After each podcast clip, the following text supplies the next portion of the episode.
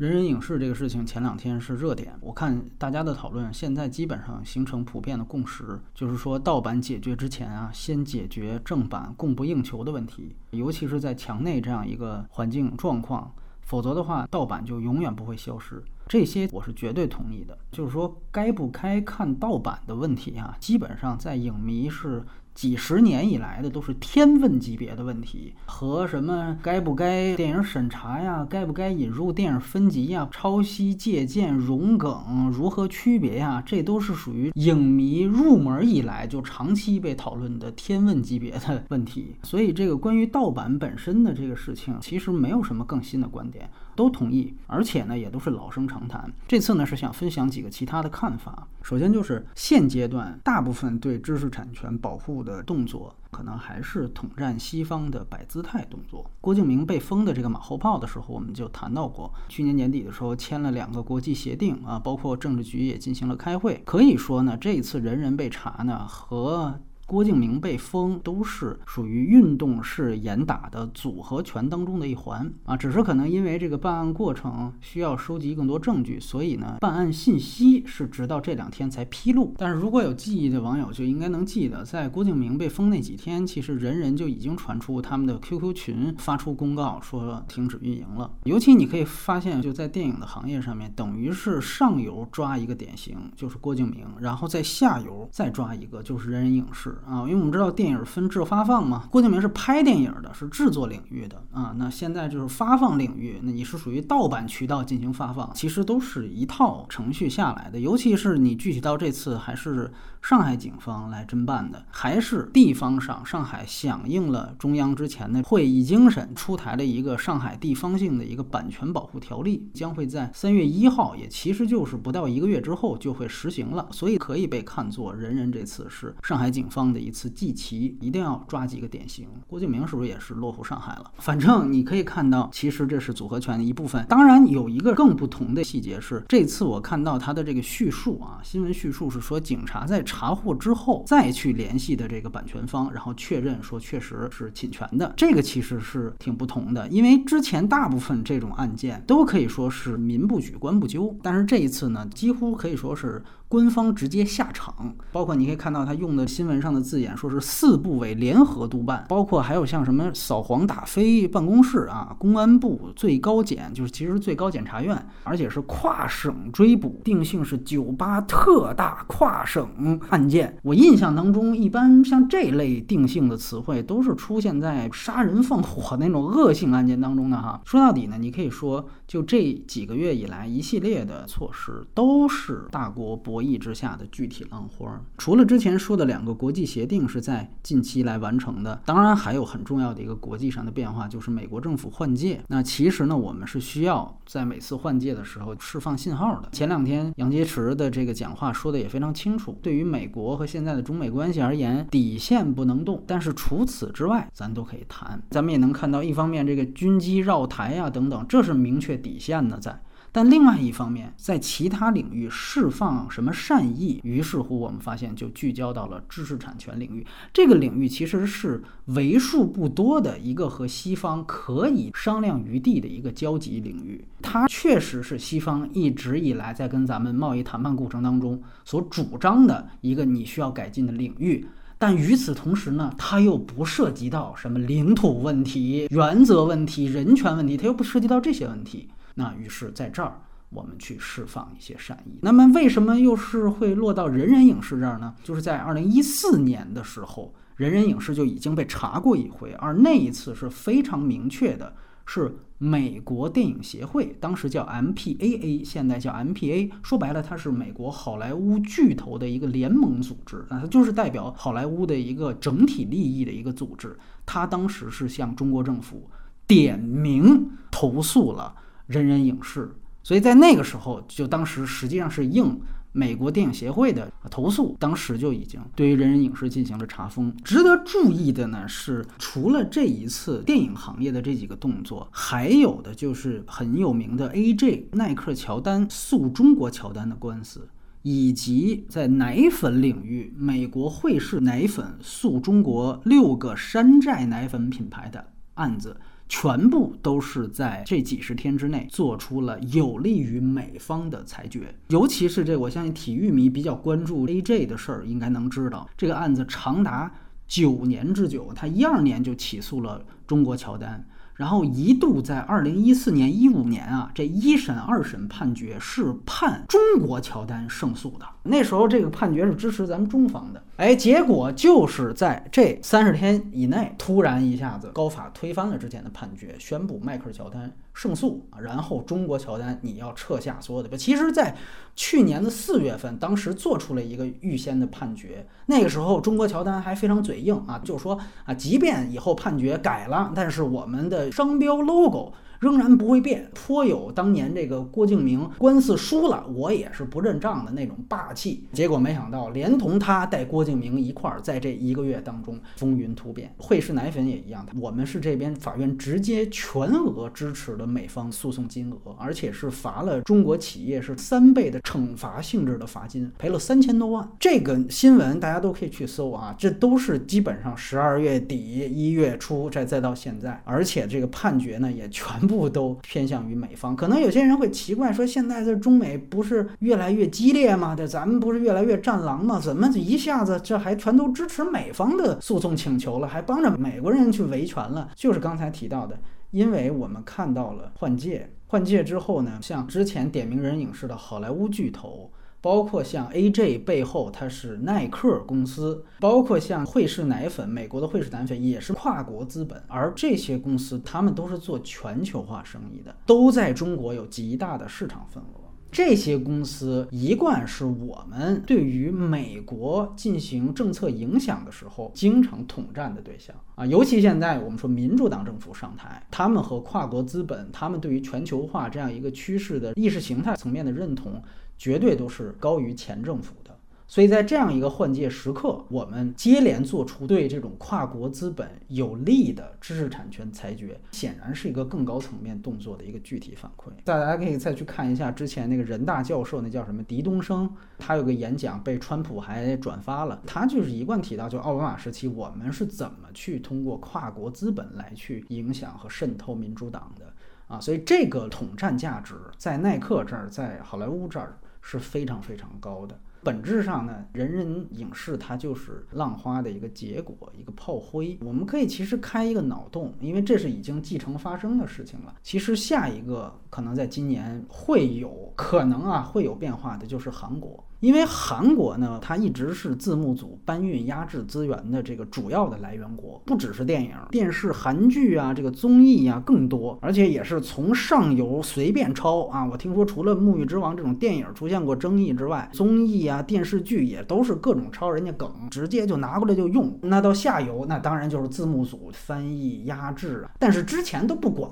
因为这个中韩关系不好嘛，但是到今年很有可能啊，这个当然谁也说不好。之前一直在传，其实中韩关系早就有了破冰的势能了。最近也是双方最高领导人都在互通电话，包括像咱们之前签的这个国际协定，韩国也是积极加入啊。而且最主要的是，之前说中韩交恶是因为萨德危机嘛，那部署萨德的实际上是亲美的右翼政权，也就是朴槿惠，现在已经被上台的左翼的这个文在寅已经给关进监狱了。所以你看，人家都有这个诚意了，他其实早就具备了把关系解冻的这样的一个可能性。包括再到这个中韩民民间，我私下里能接触到，都在蠢蠢欲动。很有可能甚至出现什么情况呢？就是也许领导人访华的当天，《寄生虫》就能在大陆的电影院上映。那到翻译韩剧、韩影的字幕组来说，那你说在那个时候，人家比如说通过政府也好，通过振兴委员会也好，说你看你们这个易小星，再到这字幕组，这天天就就抄我们的，那战狼。的那种思维，觉得如果能换取像什么更大的外交成果来讲，替人家碾死几个臭虫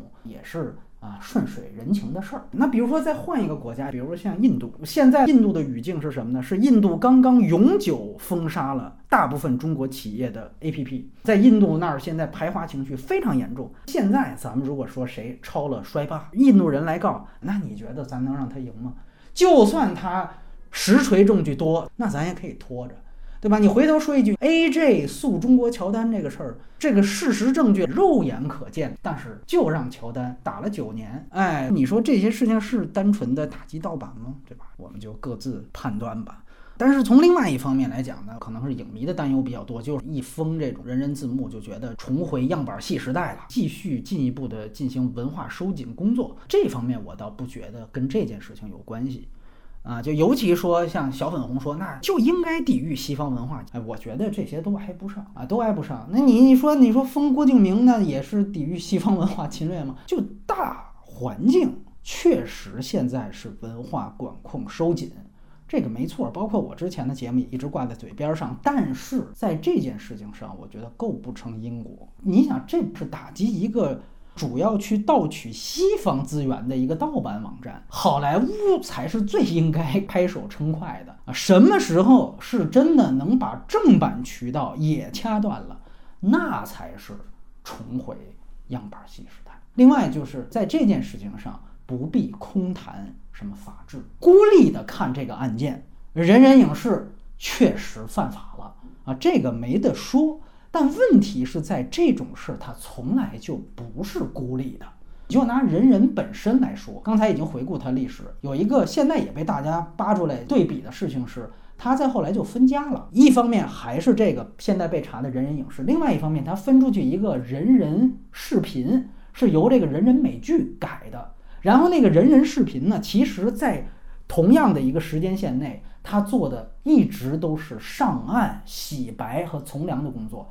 进行了多轮的融资啊，包括找了像有百度这样的比较大的企业。尤其讽刺的是，最近和重庆广电直接进行了融资。这两天还因为好奇这个事儿，真的去看了一下这个人人视频。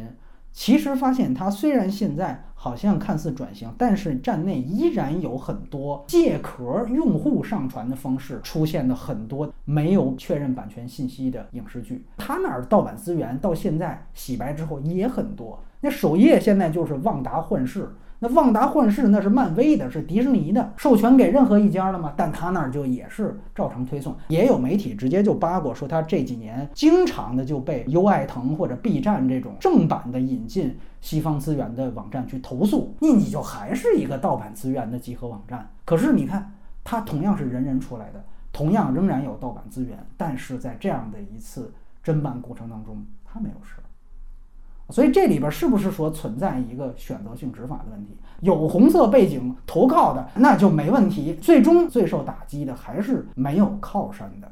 然后说你看他违法了，所以就孤立的看都没问题。但问题是我们要不要孤立的看？另外一个站在人人对立面的朋友也说，毕竟现在有网飞这样的平台了，像网飞呢也都是自带熟肉，对吧？自带中字就不需要通过字幕组了。但问题是在于你在内地看网飞不需要通过字幕组，但你需要使用 VPN，对不对？你需要翻墙。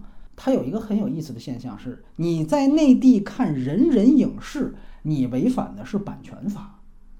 然后你要是在内地看网飞呢，你违反的是网络安全法。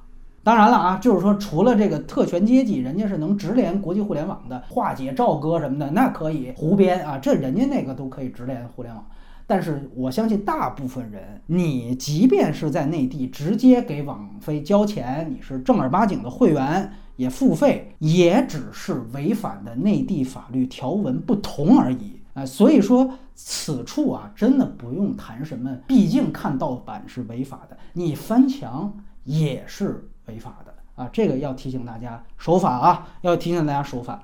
所以说，你最终所有人的选择，如果想有道德洁癖的话，那你唯一的选择就是去接受滞后的、带有删减的、数量严重不足的内地的电影院，或者是少数。我们说流媒体渠道，优爱腾、B 站引进的极少数的这样合法的引进产品，所以也不必说现在非得揪着说人人影视它是不是一个完美受害者，要求字幕组还不能盈利，然后它没有任何的翻译错误，有些人还抱怨翻译质量差，电影院里边合法翻译都是贾秀妍那个级别，你现在去落井下石的说一个已经被抓起来的字幕组没有意思。另外一个就是我觉得。字幕组时代本身也行将结束了，就是以后不太可能再出现像人人这种破圈级别的字幕组了啊。其实本质上，人人影视它也是一个历史遗留产物，它的树大招风之处是它一四年已经被整肃之后，还有一部分人去接着使用这样一个已经上黑名单的金字招牌。当然，也因此它到现在还能有会员，说八百多万，这是它成功的地方，但也是它的风险所在。那我们说它没了之后，再看以后，我会觉得小的字幕组还会有，但是出现这个级别的字幕组会越来越少。以后像这种盗版侵权的违法风险一定会越来越大。以前即便说是要维权，也只能好莱坞跨国维权，这成本很高，周期也长，胜率也低。但是刚才提到优爱腾这些，他们已经有了这个合法的这种引进渠道了，也就是说会有更多在地的代理人，他们你发现哦有盗版，我们直接花钱买的资源，那他们就直接会去处理。虽然我不认为说非得这次就一定是优爱腾什么举报的，但是就像你之前你看那个人人视频，它底下那些纠纷你就能看到，对吧？它还是会有很多的视频网站不断的去投诉。好像说到这儿，感觉是在骂优爱腾或 B 站这种人家合法买资源的这个说把他们说成买办一样啊，是西方代理人在华代，不是这个意思啊。其实正版越多，盗版越少。这个此消彼长的趋势啊，也很正常。在内地看盗版是迫不得已，且仅仅是迫不得已。盗版现在唯一的道德制高点，就是源于正版的数量不够，质量不高，这是看盗版的人的唯一制高点。所以，只要正版比原来多一些，那我们也应该正面去看待盗版资源越来越难搜这个事儿。当然，说全面消灭盗版，现在我也不太支持。而且也绝对不可能全面消灭得了。但是说正版多一点，盗版就退一步，这个此消彼长，没必要那么悲观的去看待。呃，现在动辄就是说这个标题就是全剧终，哎，就那意思，就是我们我们向西方敞开的大门又关上了。还是那句话，他要真把这个好莱坞大片在电影院配额全部掐掉，那个你可以说 关上了一扇门。但是现在不太倾向于呃往这上面上价值，就是说优爱腾也好，B 站也好，现在它的引进质量数量确实你要对比西方国家，那确实是远远不够。但是你比以前咱们中国内地这个正版的，无论是引进渠道啊，我说的是正版啊，无论是引进渠道还是正版电影电视剧的数量。那确实也比原来多了。原来也有优酷，前洗牌时代还有土豆，包括风行，那都是盗版，对不对？原来的正版渠道几乎只有电影院和那个正版 DVD，还必须得说是六区正版 DVD。所以相比而言，现在的正版资源的渠道数量确实绝对数量比咱们原来高了，但还远远不够。如果说有人担心的说，我们现在好多的视频网站是用删减的正版资源代替了完整版的盗版资源，我相信在意完整版的人也一定会自己找得到观看完整版的渠道。毕竟提高盗版的搜索成本不等于全面消灭盗版，所以我可能倾向于前者。因为我也相信，就像我们反派影评一样，我们都非常在意一个电影或电视剧它的删减的话，那它一定是相对核心的那类受众。那对于他们来说，八仙过海，各施各法，对吧？那至于说更多的人啊，包括尤其我们出个删减提醒都阴阳怪气的人，他们自愿当韭菜，没必要替他们狗拿耗子。所以说，现阶段在墙内支持正版不是必须的。但肯定是值得提倡的。它好的地方是在于，你可以真金白银的去支持你喜欢的创作者和创作平台，这是一种用脚投票。尤其咱们说这种大数据时代的这种流媒体平台，如果你哪怕啊是翻墙去网飞线上看，那你选择去看什么样的电影电视剧，看了多长？是看了一分钟就关了，还是把它从头到尾都看完了？这些数据终会形成大数据，而对网飞接下来的布局形成影响。就是如果有更多的人通过正版渠道去支持迪士尼家看花木兰，那以后就会有更多的花木兰。那如果有更多的人去网飞点击观看罗马，那网飞一定还会乐意搞出更多罗马这样的项目。而看盗版的人。虽然他们是免费的，是白嫖，但他们也没有这个投票权，只能是说别人出什么，他们看什么，一定是这样。其实更典型的例子是在经典电影领域，最大的这个碟商大家都知道是 CC。那其实 CC 在内地的影迷圈，它的认知度非常高，甚至常年被神化。但是 CC 到现在为止，从来没有发行过任何一部国产片，它从来没有任何一部大陆电影。听说说是要发小五，那也不知道什么时候才有。可能国产片的水平确实比较差吧。但你说放到老片的片库里边，咱真的说差到找不出一部都配不上 CC 的地步吗？其实还是因为人家 CC 的正版受众里边没有你，对吧？内地影迷都看 CC，但是那都是看盗版资源。说这几年 CC 终于开始出了几个李小龙、成龙，那也是人家白人市场，这俩华人就是最受欢迎的。扩大到整个经典修复电影领域也是一样，艺术片生意也是生意啊。对不对？而且那其实还都是更小人数的圈子呢。你如果可以真金白银的去投入，是真的可能会立刻影响到上游。这才是支持正版的好处，不是什么因为说它逼格高或者是什么尊重法律，而是在于支持正版对你我真的有好处。以前咱说中国人比较穷，见识也少，对吧？哪怕跟着西方人喝碗汤，咱们都觉得挺过瘾的，对吧？那时候有饥饿感。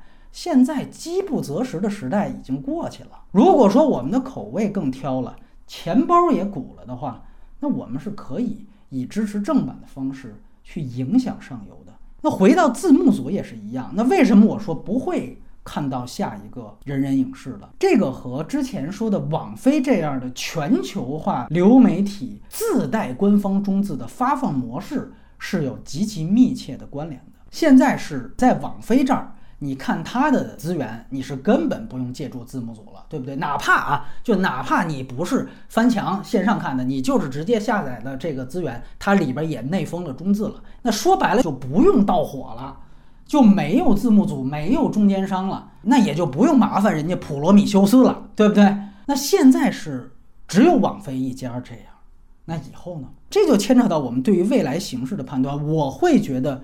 以后所有做全球化生意的好莱坞巨头啊，他们的流媒体平台都会开始，甚至是已经开始借鉴网飞的模式了。有人说，那你看现在迪士尼加也好啊，HBO Max 啊，不被允许进入到内地，这怎么可能去做这个中文字幕？但是还有海外的华人啊，包括说咱们说大陆以外的所有的华语地区啊，因为整个华人的人口基数非常庞大嘛，抛去内地以外的那个绝对数量，也可能相当于一个小语种全国的人口呢，对不对？再说了，网飞到现在也不可能进入到内地市场，但是它一直都是有中文字幕，甚至是简体中文字幕的。就说实话，多翻译一两条中文字幕啊，这对于巨头型的公司来说根本不是多高的成本啊。以前如果说没有这种现象，尤其是在电视剧领域，主要还是因为人家的受众发放模式不在你这儿。那现在尤其你像网飞，它其实靠海外华人和可能存在的翻墙的华人，就已经积攒了大量的华人用户了。那它自然就会持续不断的自己携带官方中字。那现在是其他的流媒体，它还处在方兴未艾的阶段。迪士尼家这种都是说，因为去年疫情发生的很严重，才开始被好莱坞的母公司所重视的。以后只要有付费的华人，就会一定全盘的熟肉化。毕竟我们说，像好莱坞的迪士尼也好，华纳也好，他们本身的电影。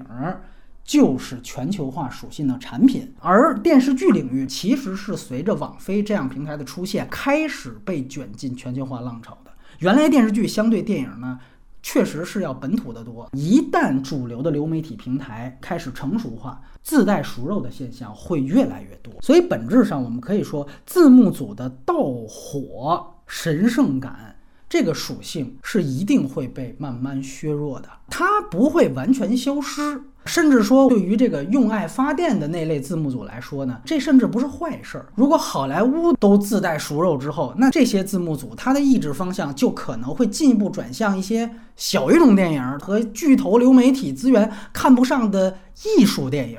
那这对于影迷丰富自己的观看多样性来说，那绝对是好事儿啊。你要是真的看艺术片，你就知道，到目前还有极其重要的很多小语种电影是根本没人翻译的。以后如果说主流的影视剧作品全部都能自带熟肉的话，那留给字幕组施展才能的机会会转向另外一个更合适的领域，而且往往那些电影，无论是小语种电影还是小众电影，他们的偏方也都不具备什么跨国维权的能力和最早说的那个被统战的价值，所以那样的字幕组被抓的风险也就会相对变小。字幕组呢，哪怕再去挑战一些官方已经有熟肉的资源，它也就存在着一个比稿的可能性，它会进一步的拉高字幕的质量。之前贾秀妍翻译的好多电影，他们在出中字之后，这字幕组也都做了自己译制的字幕版本。这对于你二刷来说，这显然就是一个观影效果的提升嘛，对不对？包括甚至我看到人人就在他被封之前，还在翻译很多网飞已经自己自带官方中字的很多资源，乡下人的悲歌。甚至有些翻译，它的字幕质量是要比官方的还好的。这个对于整个字幕水平的提高，也不失为一件坏事。只能说，这几天被大家所悼念的、被神圣化的那种所谓“开眼看世界”的意义，以后在字幕组的身上就应该不会存在了。这个是字幕组时代行将结束。你说它会不会还作为个体存在？那一定是会存在的。就像我们说，我上学时候经历的盗版光碟时代，你像那那种九曲光碟，它充当人们普罗米修斯角色的那种记忆，它往往就是停留在我们。七零后、八零后的记忆里面，那是属于更早以前的时代，那这个也没有什么流传后世的价值。很快，这字幕组时代就来到了。那现在我想说的就是，属于字幕组的时代，也终将会被封存在一定的时间段区间里。更何况，下一代这种奶头乐的那种东西就更多了。对吧？你像什么抖音、快手啊，包括我注意到之前咱们说洗白的那个人人视频，他在融资的时候给大家画大饼的时候，他都说我们以后就直接转型那种短视频平台了，这个可能才是真正的大势所趋。或许到那个时候的人们也都不需要什么开眼看世界，不需要普罗米修斯了。